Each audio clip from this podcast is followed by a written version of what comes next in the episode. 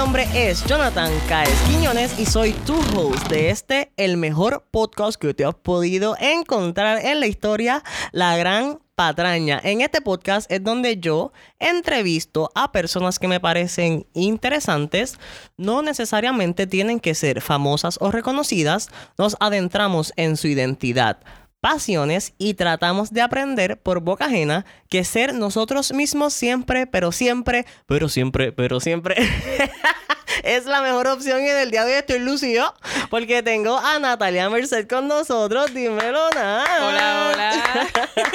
Qué frase el gigante. Gracias por decir que sí, de verdad. Gracias por invitarme. Wow, ya estamos aquí. ¿Cómo has estado esta semana? ¿Todo bien? Todo bien, todo bien. Sí, tú te ves flawless. Tú te hiciste todas las trenzas de esta monster, Sí. point, el clip, el amarillo. o sea, se nota todo que está ahí. Sí, sí, las trenzas están acabaditas de hacer lo que tienen una semana. Tengo la ropita colorful. Estoy Ajá. puesta. Y entonces, es lo súper gracioso es que yo estoy con el afro súper pom, pompa- pompeado hoy, como que puffy.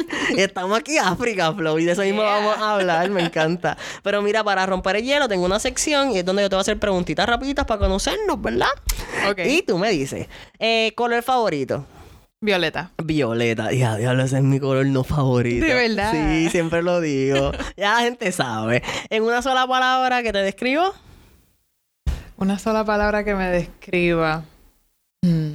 Mm, Eh, bubbly. bu- ¿Cómo? Tradúceme. Ok, este. soy- ¿Burbujeante? Sí. es como sí. cuando tú abres, abres la- el refresco. Como Ah. que siempre estoy haciendo algo, no me puedo quedar quieta. Me funciona, ok. Este, ¿cuál es el mejor ángulo de, de este que retrata tu cara? Ángulo para la foto. El izquierdo. Izquierdo. Ok, en high school eras popular. Yo diría que como mediana popular, como full en la en, en el tope La pirámide. de la cima de la pirámide, pero tampoco era no conocida. Ok, ok. So, esta era, ¿qué pongo? Media. Era me- Sí. media popularcita. Como que yo era pana de todo el mundo. Súper. Ok, y entonces, eh, ¿el color de tu cepillo de dientes actual? Es azul. Es azul. Es azul. Ok, súper. Ya estamos rompiendo el hielo ahí. Vamos con la palabra Pal disimule y te explico. Este, como viste que está el gorrito, está la cherry, te expliqué que está lo oculto, lo cafre. Yo lo que pasa es que le enseño a la gente palabras cultas, porque lo cafre como que tal, ya se va como normal. Pero yo lo que quiero es como educar de paso y te lleves algo de aquí de hoy de tu visita y una palabrita que te voy a regalar para que eh, la, la integres a tu vocabulario en la próxima conversación y la cosa. So, la palabra que encontré es petimetre. Petimetre. Ajá, P-E-T-I-M-E-T-R-E. Ok. Petimetre. ¿Qué significa petimetre? petimetre es una persona que suele vestir muy elegante, aspirando a que lo vean como una aristócrata. Ok. Y ADH, So, Pero en está bien. arroz y habichuela es como... una bicha. una, una como- pobre que se cree. Sí, es como un faker. en verdad, yo todos los días también me he visto. Mira, tú no sabes mi cuenta de banco, pero tú me ves Fake por it ahí. you make it. tú me ves por ahí, tú dices que. Y yo con el jacket hasta abajo, hasta el piso, y, yo te- y la cuenta en cero, mira.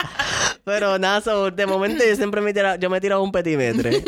y yo creo que todo en algún Sí, momentito. todo en algún momento, tú sabes. Cuando a ti te invitan para una fiesta que tú nunca has ido, que se ve bien high class, bien fichu. No, vamos para allá. Ajá. So, la- el juego es como que la uses en la conversación, o sea, como que... ¿Eso es un adjetivo o es un sustantivo? Pues no sé, mano. Google no me dio tanta información. Yo creo que es como... Para saber cómo usarlo, o sea, ¿una persona es un petimetre o la persona está siendo petimetre? Yo creo que es. Porque literalmente dice persona. O sea, ya es como... Ok, pues estamos. Si lo puedes usar es tuya, ya sabes. Pues mira, ya estamos. ¿Qué es la que hay? ¿Cómo está? Pues estamos chilling. Estamos ¿Te sientes chilling ya aquí. chilling y con esas preguntas? Ya estamos como cayendo, sí, ¿verdad? Sí, estoy moti. Mira, yo te traje acá porque, a ver, yo siempre digo, traigo personas interesantes. Eh, eh, eh, cuestión de las redes, te, te encontré Te conocí por ahí inicialmente. Natalia Merced, la pueden buscar en Instagram. Yeah. Ahí es donde es el perfil que yo vi. Y rápido me inspiré.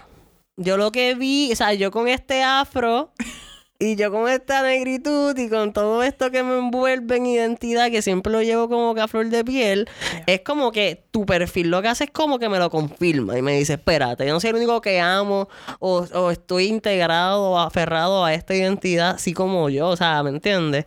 So, me, háblame de, de, lo que es tu, lo que es Natalia, como quien dice, porque eso no llegó ahí de la nada, ¿me entiendes? Esto va de un proceso. Definitivamente fue un proceso. Pues mira, en verdad es bien, es bien loco, interesante, porque pues yo tengo las trenzas puestas ahora mismo. Este, pero mi pelo no es como el tuyo. Mi pelo es un 12, quizás lo más alto que puede llegar. Ahora mismo está bastante risito porque lo tengo ¿Qué corto. es eso? ¿Qué es 12?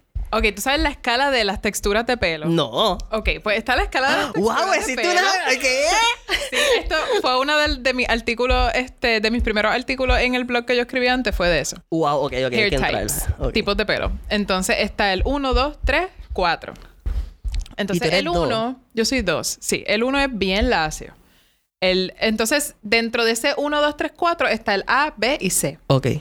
Entonces, pues el 1 es bien lacio y el A, pues sería el, el pelo más muerto. El B, pues tiene un poquito más de vida y, y onditas. Y el C, pues, y así va subiendo. Ok. El mío yo lo catalogo como entre 2B o 2C porque es ondulado y depende de, pero es bastante grueso, así que pesa. Ok. Si lo tengo largo, se estira más. Ahora que lo tengo corto, coge bastante vueltitas, se pone risito en algunas partes, se ve bien bonito. Este, mi hermana es 3C, que eso es ya pelo rizo, negro, con sus coils, bastante apretadito. Ok. Entonces 4 pues sería ya como que kinky hair. 4C pues sería como que el más este, texturizado, el más crespo posible. Ok. Eso. Wow. O sea, ¿y que tú crees que yo, yo soy? En verdad yo no soy una experta. ah, no, pero vamos a tirar... O sea, Pero yo diría que tú eres 4. Yo soy ¿Qué cuatro. tipo de 4? Tal vez cuatro, wow, o algo así, ¿verdad? Porque eh, si tú lo ves, el, en verdad es así. O sea, yo siento que esto es lo normal. Lo que pasa es que yo lo abro un poquito más, pero tal vez cuatro A, ¿verdad? Lo que me voy a poner es a leer tu blog entonces, para entonces saber las descripciones de cada uno, ¿verdad? Sí, y sí. yo mismo como que ir cayendo. So, esto de, de escribir, o sea, tú, el proceso, háblame. Eh, ya empezó, ya empezamos con el pelo, la cosa. Pues De- mira, yo escribo desde la negritud, pero mi proceso de identificarme como una mujer negra fue bien cuesta arriba, tuvo mucho... Había muchos elementos pasando a la misma vez porque pues yo soy hija de una mujer blanca y un hombre negro. Entonces pues yo soy bastante light skin, tengo mi melanina, antes tenía más melanina, pero estuve un montón de años usando unos productos que sin saberlo me blanquearon la piel. Ah, ok. Así que pues yo era como dos shades más, negra. Este, pero tengo el pelo dos y pico, que eso ondulado, nadie lo consideraría rizo, rizo. Y mi hermana tiene el mismo color de piel que yo, pero con el pelo bien rizo. Entonces, cuando yo era pequeña, eh, eran como muchas señales a la vez, porque tenía personas que me decían como que tú, eh, tú tienes tanta suerte porque eres como que la mezcla perfecta, porque no tienes el pelo malo, así entre comillas, pero tienes el color de piel bonito. Entonces, yo me sentía afortunada, pero ¿por qué? O sea, entonces yo veía como trataban a mi hermana, que tenía el pelo rizo de verdad. Exacto. Y cómo la hacían sentir mal por su pelo rizo y ella se lo quiso alisar por mucho tiempo.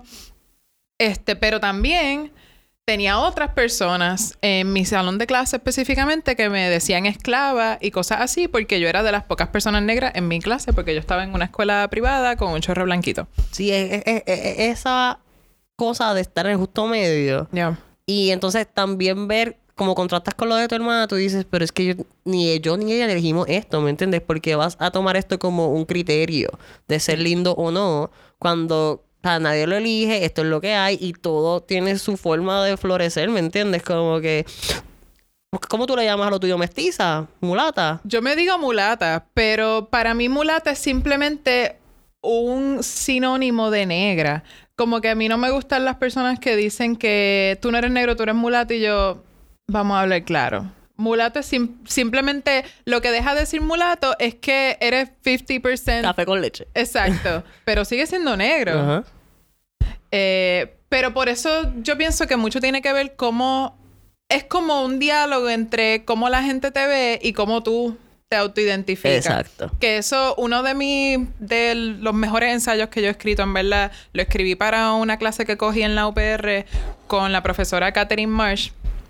Se llama Narradoras puertorriqueñas contemporáneas. Y leímos a muchas narradoras negras este, de Puerto Rico.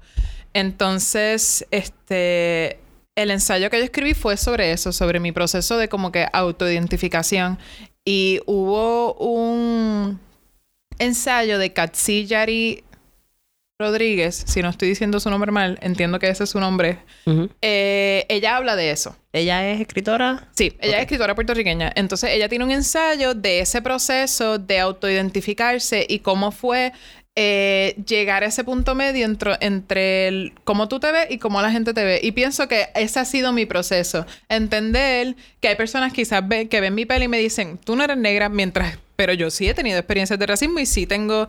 En, mi- en la escuela a mí me... ¿Sabe? Uno de mis apodos era negra. Es donde tú te metas. Exacto. Si hay mucho blanco, te dicen negra. Si no hay mucho negro, te dicen blanca. Exacto. Y yo o te dicen Exacto. mis privilegios. Yo sé que yo soy light skin y si yo me paro al lado de una persona dark skin, hay cosas que a mí no me van a decir que esa persona sí. Y entonces, pues, en mi escrito y con las personas que yo me relaciono, yo trato de echarme para atrás en los momentos en donde yo sé que mi palabra no tiene el mismo peso que ellos y que hay que darle el espacio a esas personas que han tenido otras experiencias más fuertes que las mías a que ellos hablen. Pero siempre as- como que siendo asertiva de que sí, soy negra y de que ha sido un proceso como que un poquito difícil. Este, pero ha sido gracias a un montón de mujeres negras que han estado alrededor mío y como que, que me han dado ese, me han abierto ese camino. Exacto. Este, y me han ayudado un montón. Vamos a hacer un, un paréntesis y háblame de esto de aceptar tus privilegios. De momento, de momento es reconocer que tu postura no es la misma de la minoría, ¿verdad? Sí, o sea, yo, yo tengo unas desventajas. No, como- como- es que lo que quiero es que la gente que está escuchando también pueda Ajá. identificar si tú estás en una posición de privilegio, aceptarla es una opción, ¿me entiendes? Sí, o sea, no es que tú digas, voy a rechazar mis privilegios, porque eso no es algo que tú rechazas. La sociedad te da esos privilegios, tú tienes que saber usarlo. O sea, yo soy una mujer light skin que en muchos espacios a mí me dan la palabra porque tengo una imagen más aceptable que quizá una persona dark skin. Pues entonces, yo usando mi privilegio sería echarme para atrás y decirle, no, ella, ella debe hablar". Escúchala a ella, que Exacto. ella también tiene algo que decir. Exacto. Ah, Como que exacto. si vamos a hablar de pelo, yo no tengo nada que hablar de pelo rizo, porque yo no tengo esa experiencia. Así que yo, por ejemplo, diría, pues mi hermana debería hablar sobre eso, o cualquier otra persona que yo conozca que sí ha tenido la gusta. experiencia de tener que bregar con todos estos comentarios racistas que constantemente se le dirigen a las personas con pelo rizo y crespo y todo ese proceso de como que amor propio que conlleva tratar tu pelo rizo. Que eso ha sido un proceso que yo lo he visto en mi hermana y yo lo más que he podido hacer como su hermana mayor es decirle cuando ella se quiso alisar el pelo, yo le dije no lo hagas, porque yo he visto amigas mías con pelo rizo que se han arrepentido. Y cuando te arrepientas de alisarte el pelo, ¿qué va a pasar? Vas a tener que hacerte el big chop y vas a tener que pasar por todo ese proceso. No lo haga. Y ella mm, siempre me dice como que en verdad lo mejor que hice fue no cortármelo. Porque fue un proceso de aprender cuáles son los productos que le funcionan, cómo este, tratárselo. Pero lo más que yo pude hacer como una persona que no tiene pelo rizo es ver lo que otras personas le pasaron y decirle a mi hermana, no te lo alices. Sí, vamos, sí. yo te ayudo, vamos a tratar productos distintos hasta que tú encuentres lo que funciona para ti. Me gusta, me gusta que la gente esté consciente tal vez de esto. O sea, a veces partimos de nada. Como que qué privilegio que tú estás hablando y tal vez es cuestión de educarnos. Este, tu blog creo que es una buena referencia para eso. Este, ¿dónde lo puedo conseguir, by the way? Es, tú pones medium.com slash Natalia Merced. Súper. Entren o puedes ir a mi Instagram y, Y el mira, link in bio está ahí. Facilito, mira, ya lo pusimos en la boquita. La cosa es que es- es súper bueno estar consciente de esto, de, de tu posición, de cómo, cómo sacarle provecho a, a- a eso, porque de momento, para darle voz a otras personas y tratar de llegar a, a la equidad, o sea, en este sentido. No, no que todo se enfoque en los o sea, tal vez hablando así de los lindos. Yo solo escucho a los lindos, a los que me caen bien, a los que se ven bien, ¿me entiendes? O hay que, hay que abrir, hay que abrir la, a la conversación a todos, ¿me entiendes? Sí, porque que de qué vale. Por ejemplo, hacen un panel. Y lo lindo es relativo, por eso es que digo lindo, porque Sí. es súper relativo. O sea, es diferentes cosas en este mundo y creo que lo que hay que hacer es estar consciente de eso, es lo primero. Y yo creo que este es el primer paso. Punto. Sí, sí, definitivamente. O sea, como que eso es como si hicieran un panel de black hair y me invitan a mí. ¿Qué yo voy a hablar de eso? Yo no tengo esa experiencia. Yo en O esa... sea, la, la tienes a mitad, al- en el porciento de negritud que tienes. No, tal vez hay otras, dar el, espacio a esas personas que tienen un 100%, un 90%, ¿me entiendes? Sí, porque yo quizás puedo hablar de la piel y de, del cuerpo, porque una de, mi, de mis experiencias más fuertes ha sido mi cuerpo. Mi cuerpo es como que full negro con las caderas y los muslos y las nalgas y ha sido mucha hipersexualización desde que yo soy pequeña. Desde esa perspectiva, yo tengo mucho de qué hablar, pero ¿de qué yo voy a hablar? De pelo. Y ahí es donde uno dice, esto no me toca a mí. Ok. Denle la voz a otra persona. Sí, que sí. sí. tiene mucho que decir sobre esto. Háblame de, de esas mujeres que dijiste que estaban alrededor tuyo, de momento empezando desde tu niñez, tal vez, cómo fue en tu casa este tema, o si de momento mamá reforzó esta autoestima en cuestión de, no sé, desde esta perspectiva, no sé. Pues mi mamá es blanca y no, ella nunca fue, obviamente ella nunca fue racista con nosotras, y pero esto tiene que venir de una persona que tiene esa experiencia. Así que si yo voy a decir a alguien sería mi abuela. Ok. Mi- la mamá de mi papá, ella es una mujer negra hermosa, bien orgullosa, y yo siento que a mí y a mi hermana, ella fue la mujer que nos encaminó, nos abrió ese, esa línea a ámate como eres, acepta como eres, y ella también era bien vocal en decirle a mi hermana, no te alices el pelo, trátate esos rizos, cuídatelo, sé orgullosa de ese pelo hermoso que tú tienes. Este, así que mi abuela yo diría que fue súper importante.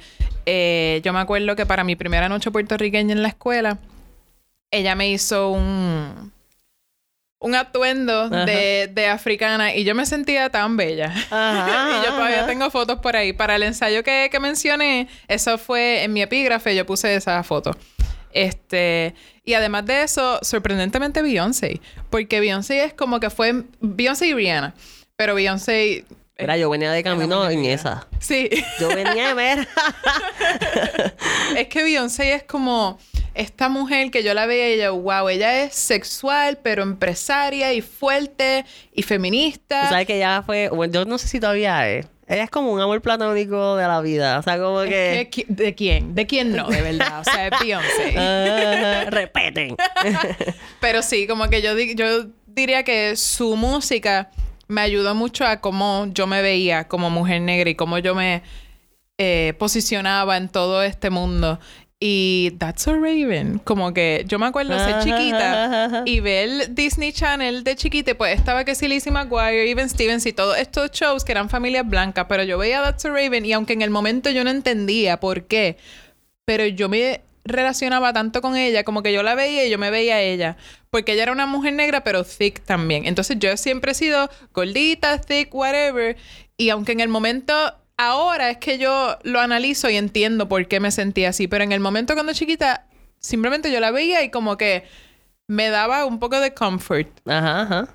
Como Sí, que imagino yo- que no eras la única también. Exacto. Porque sí. que ver, es- o sea, ver este perfil de persona en esta, en estas posiciones, o sea, entreteniendo y tal vez tú aspirando, tal, porque imagino que hay muchas personas que dicen, ay Dios mío, yo quiero estar ahí también. Sí. Y, Y, las historias que contaban en su episodio. Exacto. Hubo todo un episodio que era que ella la cogen para salir en una pasarela y este mentira, la cogen como modelo y le van a hacer un photoshoot y cuando le hacen el photoshoot que ya se veía espectacular, bien bella, cuando salen las fotos, la photoshopearon. demasiado. Y, y le quitaron todas las curvas, la pusieron como una mujer flaca y ella se molestó mucho y, y ella luchó contra eso y ella salió en la pasarela con su cuerpo natural y ese episodio para mí fue bien importante. Wow, tú tienes Sí. buena memoria, muchacha, también, porque me estás diciendo cosas ahí Luego Disney. Plus salió hace un par de meses o No, tú- tú- ah, ok, ok. No, y tú, y tú, que, o sea, no, pero me das detalles como que, abuela, me hizo esto, esto, y le dije, esto. o sea, me, me gusta esa mente, qué, qué privilegio. Pero yo también pensando, todas son claras también. Beyoncé Sí, sí, clara. son light skin, definitivamente. Como que ahora, con Lupita Nyong'o, con Viola Davis, es que se le está abriendo el espacio a las mujeres dark skin. Por eso todavía hay tanto por recorrer. Y no, no es porque si vienes a ver la misma Beyoncé de las tres hermanas, ella es la más clara, la más rubionga, la más. Espérate, ¿hay una tercera hermana? No, no, no, de Ah, las tres. Destiny de las, Child. Exacto, de las Destiny Child, ella es la más clara, como quien dice. De... Sí, sí, como definitivamente. que- Y ahí uno ve también su privilegio. Exacto. Y ella ahora, bueno, para su álbum que fue su nombre, Beyoncé. Ajá. Este. Rosita. Sí. Eh, para ese fue que ella como que apropió, no apropió, pero como que cogió ese discurso bien pro negritud y lo, lo explotó. Porque Ajá. antes de eso, pues también hay que bregar con los medios, uno quiere ser famoso, o este, uno como que blanquea un poco su imagen y yo sé, yo la veo y aunque yo la admiro un montón, yo sé que ella tuvo que pasar por eso, blanquear un poco su imagen para que todo el mundo la amara como la ama ahora. Este, pero definitivamente estas mujeres Sí, para lograr la atención, para decirte el verdadero mensaje en el otro, en el otro álbum, que Exacto. es como que ahora sí. Exacto. Este, pero se nota, tú lo ves, como que durante décadas anteriores lo único que había en televisión era light skin. Ahora es que se le está abriendo el camino a personas dark skin y como quiera falta mucho por hacer. So definitivamente como que esas mujeres también aprovecharon un privilegio y es bueno porque han hecho cosas buenas desde su privilegio. Exacto. Pero que, también- que ahí es lo, que ese es el punto. Sí. Como que cogerlo a favor de. Ujú. Ok, me gusta. Háblame de tu, de qué, qué tú has hecho en esta vida, muchacha. Además de escribir, ¿qué es lo que tú haces? Escribir. Pues. Eh, yo Háblame de talento y- Mira, yo estudié Relaciones Públicas y Publicidad Bello. en la UPI, Ok.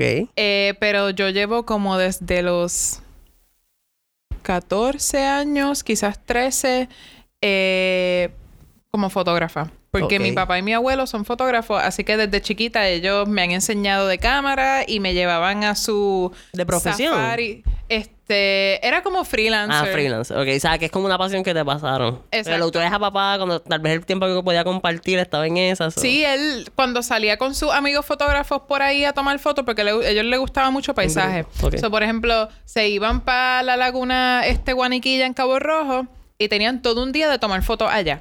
Entonces, pues él me llevaba con él y me cool. enseñaba. Yo chiquita, él me sacaba su cámara y me enseñaba: mira, si lo pones en manual, así es como tú manejas la apertura, así es como tú manipulas tal y tal cosa. Y aprendí un montón.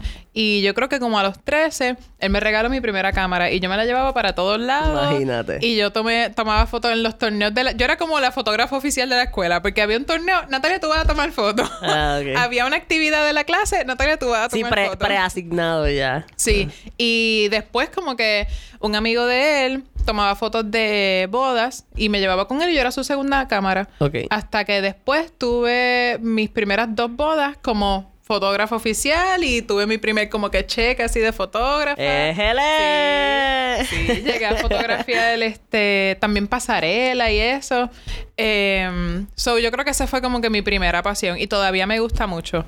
Eh, O sea, y todavía tienes una cámara, la usas la Sí. camarita y la cosa. Sí, tengo mi cámara, pero en verdad. No la estás sacando a pasear tanto. No, y ya hace falta como que un upgrade. Ok, porque está, viejita. Ajá, ajá. Pero yo creo que lo último que yo así descubrí que me encanta de la fotografía es fotografía análoga. Ok. Porque. ¿Qué es esto? Eso a la es. gente.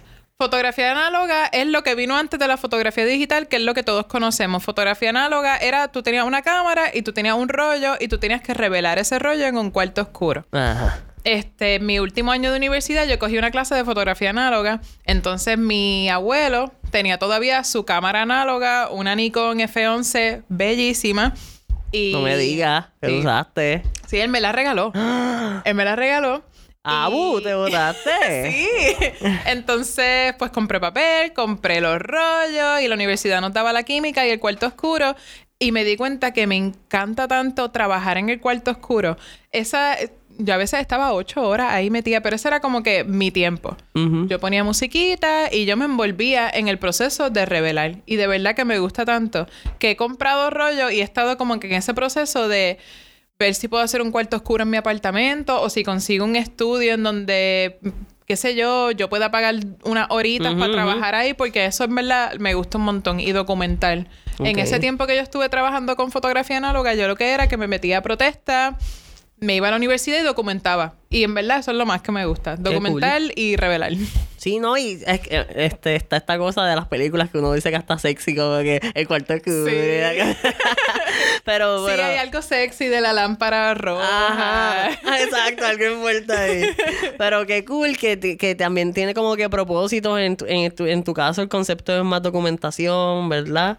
Este, y, y tú has, encontrado, así como tu papá encontró el- los, los ¿cómo es? Paraísos. Paisajes. Ah, paisajes. él, él se fue por la línea de paisajes, tú te fuiste más por la línea humana de documentar actividades Sí. y la cosa. A mí me gusta mucho documentación y moda. Ajá. Y moda. Este, pero moda no lo he hecho tanto como documentación porque pues moda conlleva mucha más planificación. Documentación es pues está pasando algo, Vamos vamos, a tirarnos para la calle y vamos a tomar fotos. Súper, ok. Y además de eso, pues escribo.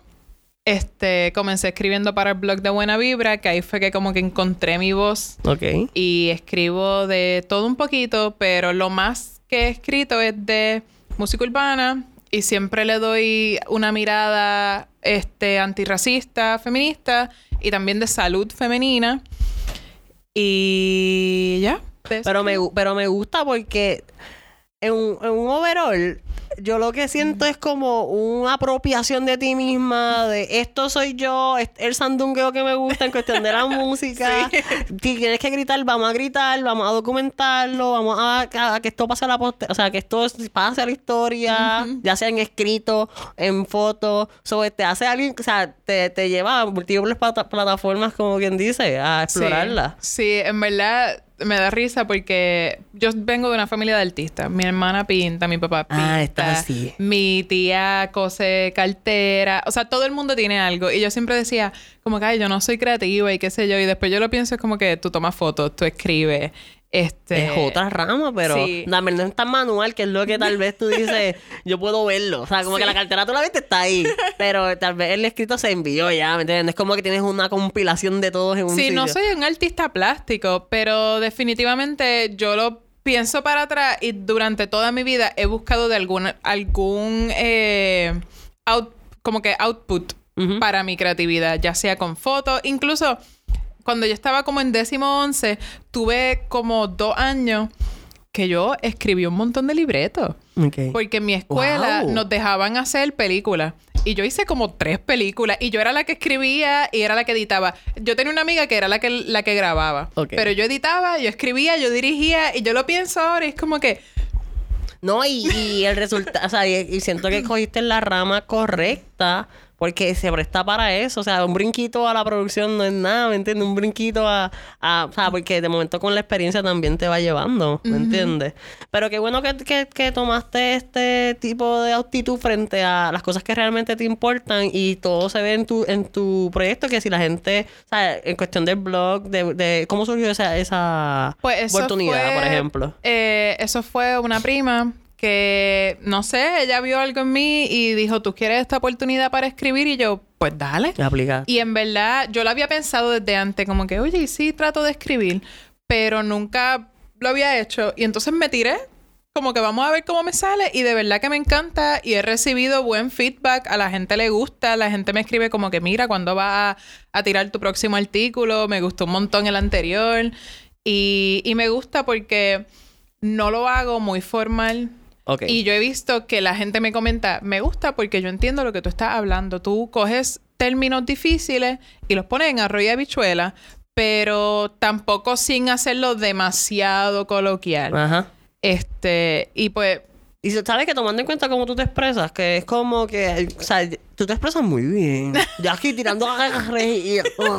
Pero tú estás, o sea, ¿me entiendes? So, de momento también eso cuenta a la hora de llegar a ese punto medio, que es lo que es la gran patraña. Es como que no, no estamos súper capres, pero estamos aquí, pero Sí. podemos bandear entre los dos mundos. Y, ah, por ejemplo, lo urbano. No me digas tú que no te, te- el, el sandungueo no te entra, ¿me No, entiendes? sí, o sea, lo- a mí me encanta el perreo y yo he escrito sobre cómo tú puedes ser feminista y también te puede encantar el perreo y... Vámonos y- más por ese ladito que no me hablo mucho de feminismo, de perreo, de la cosa. Ajá. Y de momento aprendo cuatro tips también de, de cómo o sea, inclu- o sea, ser inclusivo y la cosa. Pues no sé qué quieres saber sobre Háblame? ¿qué, qué es el que, cómo, cómo has hablado de este tema? ¿Cómo lo has abordado a tu forma? Pues yo he escrito varias cosas sobre feminismo. Yo creo que el primero fue de pornografía feminista.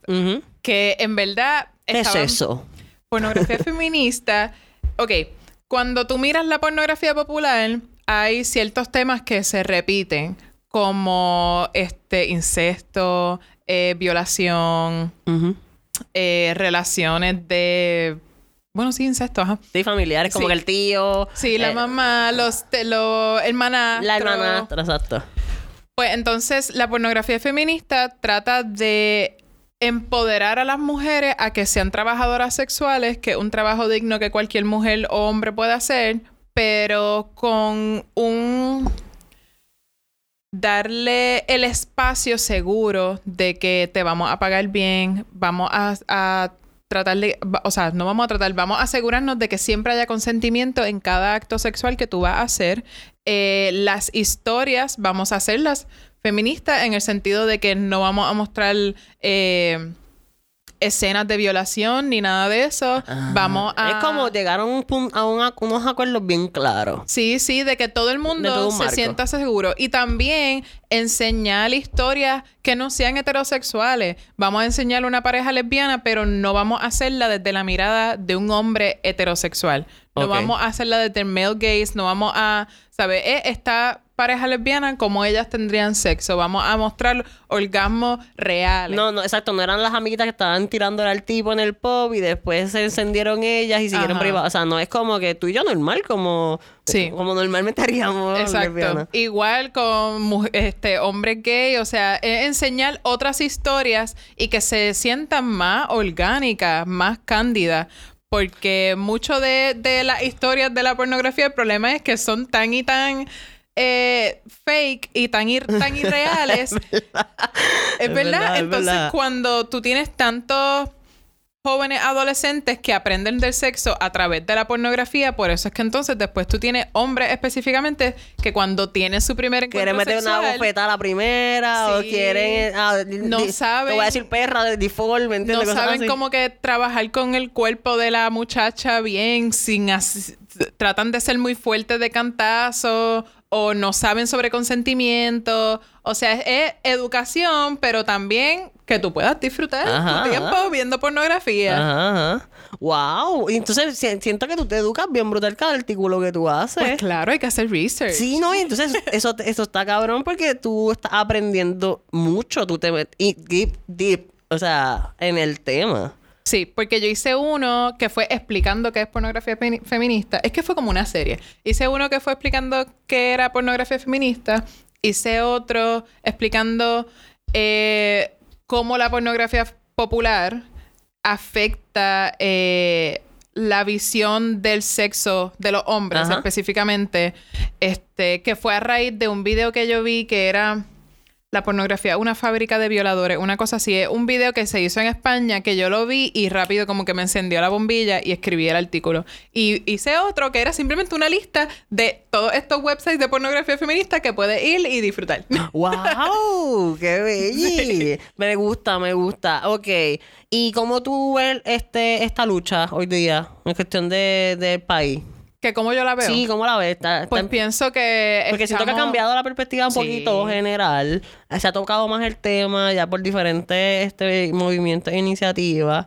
Y siento que desde la mirada de respeto, en verdad está aportando mucho. Sí, definitivamente. Yo pienso que las feministas de Puerto Rico están bien puestas por el problema. O sea, están puestas para hacer lo necesario para mejorar la situación de las mujeres y de las mujeres trans y de la comunidad LGBTQI y, ¿sabes? Hacer un Puerto Rico mucho más equitativo, mucho más justo. Y si eso significa que vamos a hacer un plantón y vamos a estar tres días acampando frente a la fortaleza, pues lo vamos a hacer. Ok. Este, y pienso que estamos la mirada se está moviendo por la línea correcta, o sea, en el sentido de que estamos siendo más eh, enfática en que hay que hablar desde la perspectiva de las mujeres negras, desde la perspectiva de las mujeres trans, desde la perspectiva de la comunidad queer, o sea, ya no es feminismo blanco, ya no es feminismo académico, ya eh, la figura central no es la mujer blanca de clase media educada. Sino que hay muchas otras experiencias que hay que tomar en cuenta y que son la, ¿cómo es lo más común en Puerto Rico? Este, y vamos a hacerla a ellas la prioridad. Ok. Para mí es bien importante tenerte aquí porque aquí tenemos todo, todo, tipo de invitados, ¿me entiendes? Y esa es la gran patraña. Somos un todo, mi gente. O sea, de momento a mí me hace falta que tú que estás escuchando, que no estás relacionado con el tema mucho, que tal vez no tiene esa awareness de... Pero hace la gente puede pensar eso. Ellas hacen un show, una gritadera, siempre están comentando cualquier cosa que uno dicen. Lo... Es que, mira, sabes que hay que ver, como te digo, hay que ver todo desde el ojo del respeto, ¿me entiendes? Y hay unas líneas que tú por default, por tu, por tu presencia, por tu abuelo, por tus papás, que ya tú adoptas y aprendiste así, piensas que está real, o sea, y ya es la, la forma.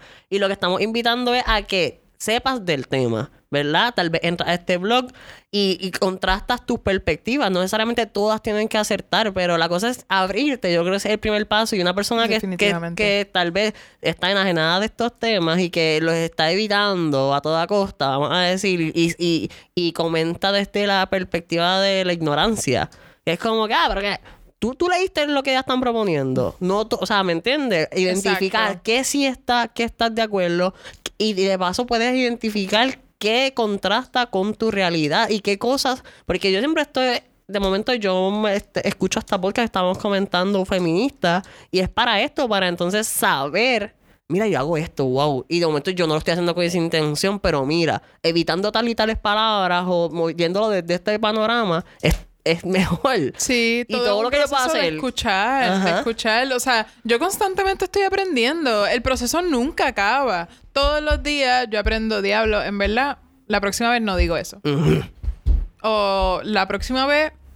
Son cambios bien pequeños. Pienso que estoy hablando desde mi realidad, que yo soy una mujer privilegiada, educada, tengo este un trabajo que no gano minimum wage, o sea, tengo unos privilegios que quizás a veces cuando hablo no me doy cuenta que estoy hablando desde ese privilegio. O sea, uno constantemente está aprendiendo y desaprendiendo y, y este, modificando. exacto, modificando donde hay que modificar y uno sigue así. Sí, sí, ese, ese es el fucking punto. Y de, todo lo que yo pueda hacer para que otra persona sienta cómoda y entender que estamos en un mundo con tantas diferencias y modos de pensar que de momento aspirar, porque no vamos a llegar, pero aspirar a que sea más cómodo para la mayoría, o sea, todos los sectores, pues está genial.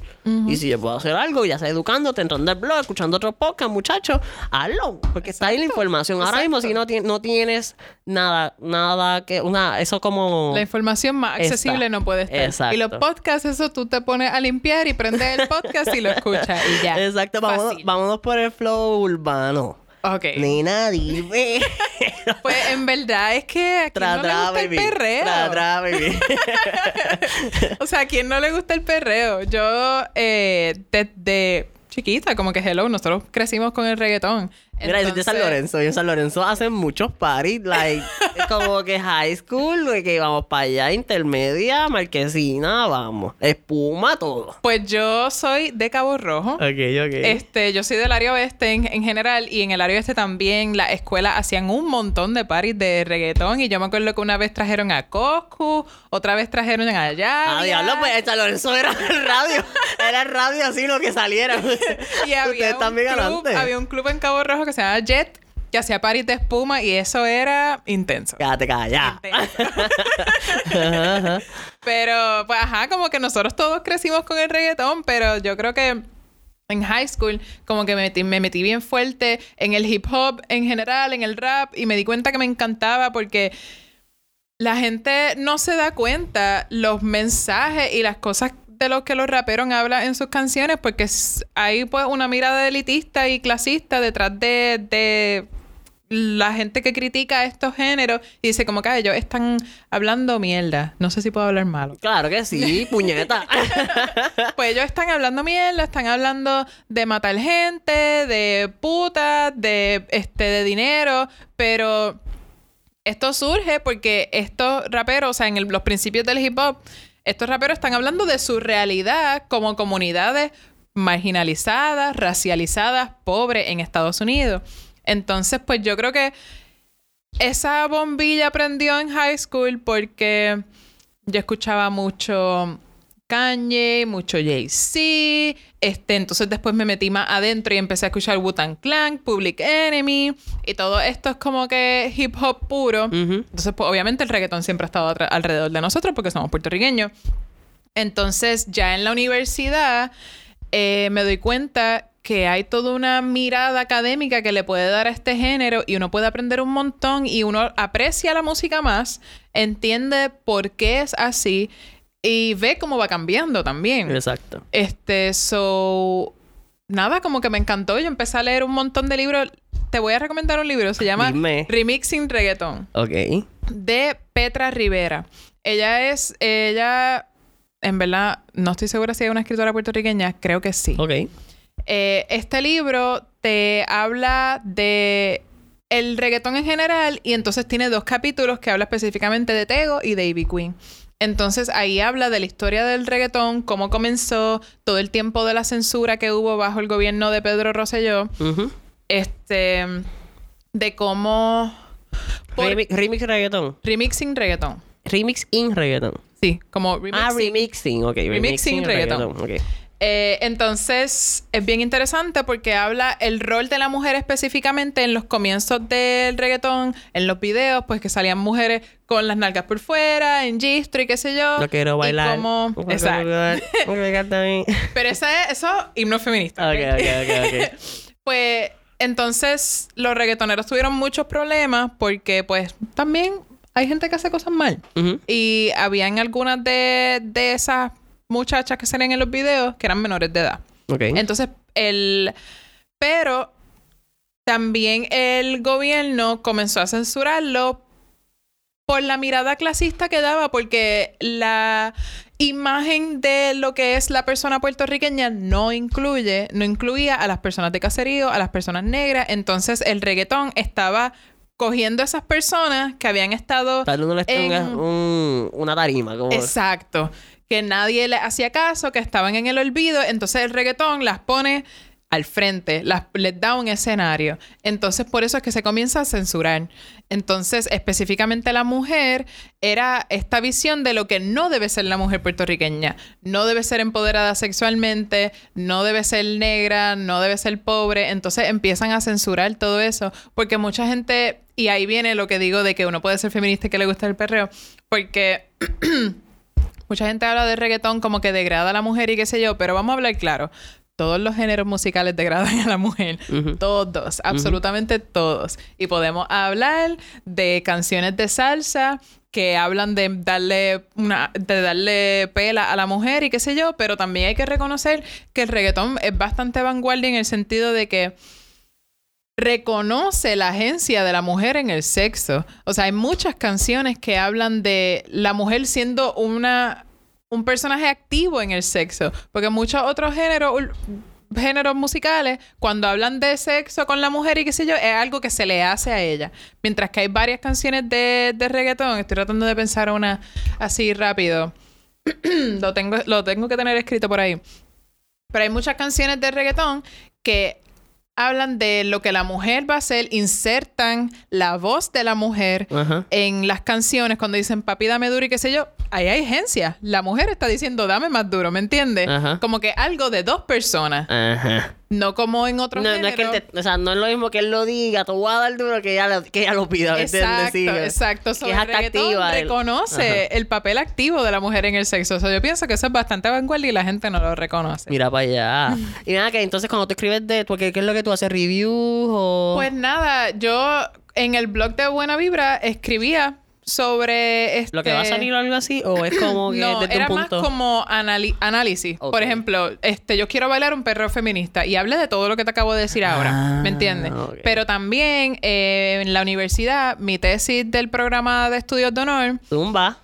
fue em, la doble conciencia. ¿Cómo es? ¿Cómo era que se llamaba? Ah. Tanto trabajo que te dio eso, muchacha. Hay un acercamiento a la doble conciencia desde la música popular contemporánea.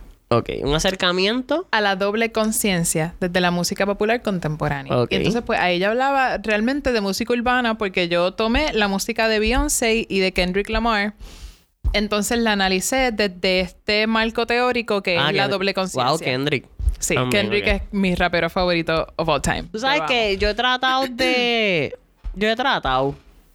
Y a veces conecta, a veces desconecta. Entonces, ya dije, ¿sabes qué? Porque yo soy, yo soy de las que, de los que escucho. Yo puedo escuchar los cuatro segundos de la canción, vamos a decir, y ya yo sé, ay, ya diablo, está, está. O sea, como que esto, esto viene, ya conecté. Con él no es así. O sea, de momento no, no puedo decir lo mismo en ese sentido, pero sí reconozco como que, que, es- que es otra cosa. O sea, está rompiendo con muchas cosas de la música. No, sí, como que Es otro Kendrick... flow. Kendrick es considerado de los mejores li- lyricistas of all time. O sea, sus letras... Yo conecté con él por sus letras. Porque él es un excelente escritor. Entonces, cuando ya va a sus pistas, pues él incorpora mucho jazz y otros géneros en su música que lo hace mucho más rica. Este, pero pues también hice esas otras cosas del género urbano. Fue, yo lo que hacía era desde la doble conciencia. La doble conciencia es como este estado del que habla Webb Dubois, que es un escritor del 1900, de los 1900 principios del siglo. Ajá. Entonces él habla de que este, la persona afroestadounidense eh, tiene una experiencia eh, de dualidad. Porque tiene toda esta maquinaria del racismo institucional que le dice que tú no perteneces a este país, que este, tu cultura no vale nada y los obligan a reprimir su negritud. Pero también tienen estas otras lado. señales, por otro lado, desde ellos mismos y desde su comunidad que dicen, no, yo quiero batallar el racismo este, exaltando mi cultura y mi negritud. Entonces, él habla de cómo se existe entre esa dualidad y cómo entonces se crea el African American y no en el sentido de que esa eh, condición no es realmente un estadounidense. Porque tú eres como un extranjero en tu propio país, aunque yo, aunque los, ne- aunque los negros crearon Estados Unidos y son parte integral de lo que es la sociedad estadounidense. So, entonces yo lo que hice fue analizar ambas eh, piezas de Beyoncé y de Kendrick. Yo analicé el Lemonade entero y eh, unas canciones específicas del álbum To Pimp a Butterfly de Kendrick desde esa mirada de la doble conciencia. Ok. Ok, sí, recapitulando la doble conciencia. Sí, yo me que- siento que no. Yo soy yo como negro, afroamericano, no.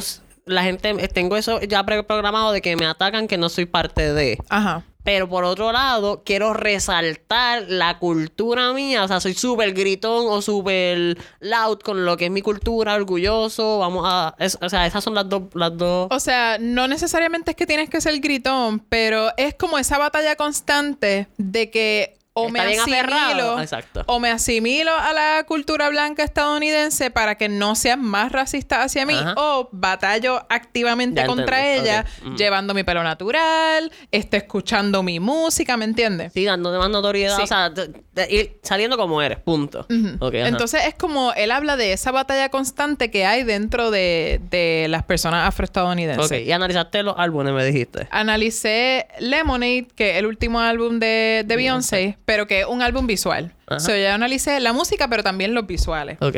Y analicé eh, unas canciones específicas del álbum de To Pimp Butterfly de Kendrick. Ok.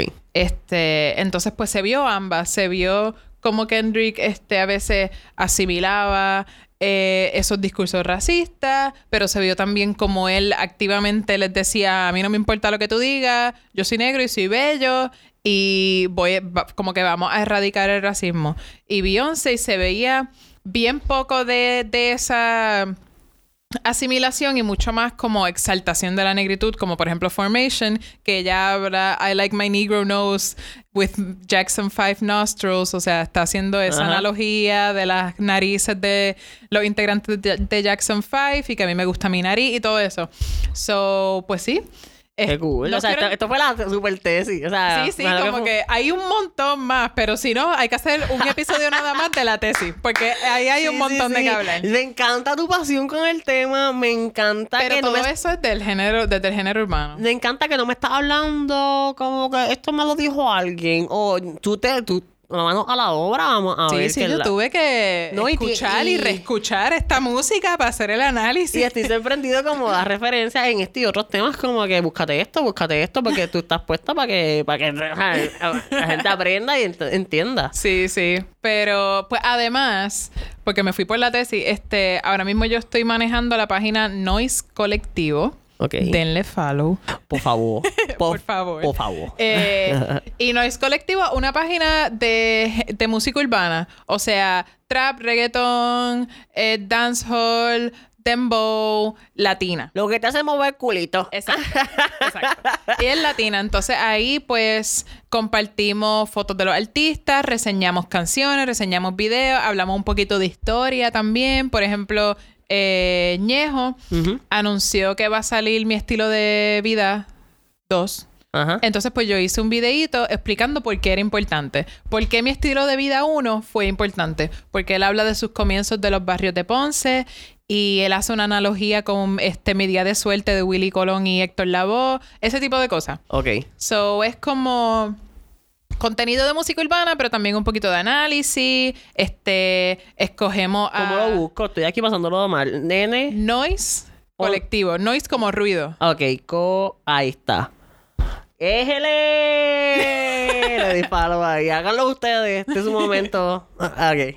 Y pues sí, ah, ese es como que mi último proyecto de género urbano ahora mismo. Súper cool, súper cool. Mira, para ir cerrando, háblame de la publicidad y ese gran mundo. Habla un montón de cosas de eso. Pues yo no llevo mucho tiempo en la publicidad. Me gradué de la IUP hace dos años, uno y medio por ahí.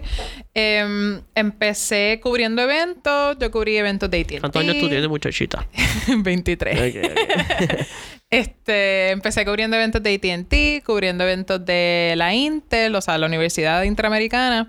Y pues ahora estoy trabajando con, con Buena Vibra. Éjele, Sí. que ellos tienen muchas grandes cuentas en Puerto Rico. Sé que vas a tener un montón de experiencia. Producen eventos, Ajá. este, hacen publicidad, este, hacen experiencias. No sé si viste el ojo de Bad Bunny en la bahía. Ajá. Eso fue Buena Vibra. Para que sepan, en la agencia que, que maneja Bad Bunny ahora mismo. o sea, que los tiene locos con el ojo en algún tiempo y los va a tener locos con otras cosas por ahí. Sí, sí, sí. So, sí, me estaba hablando que estaba súper emocionada porque de momento te dan proyectos grandes, o sea, que es como que ves que creen en ti, como que Sí. estás puesta y yo diciéndote de antemano como que yo viendo tu forma de analizar, de como que ver las cosas, de no tomar decisiones este, de, de intuición, sino de, de esta es la data, esto es lo que vamos a hacer. Siento que o sea, las manos están ahí en el proyecto y así lo vas a hacer. Como Sí. que te auguro un gran éxito.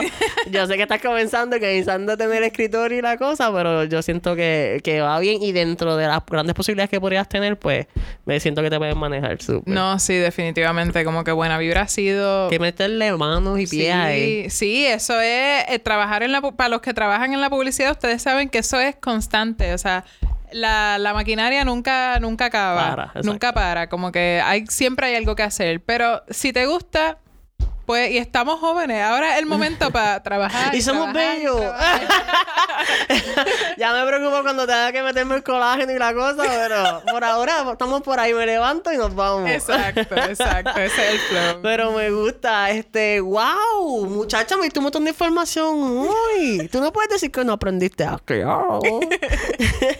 sí, hablamos de todo, música, negritud, tra, tra, publicidad, emprender, mover, escoger tus proyectos mismos, porque no is- tú la estás manejando, ¿verdad? Sí, So, eso es algo que tú dijiste que quiero hacer esto y vamos a hacerlo. sí. Noise, Noise estaba bien nítido, así que ya ustedes saben. Por ahí. Me faltan dos preguntitas. ¿Cómo Ajá. manejas las críticas?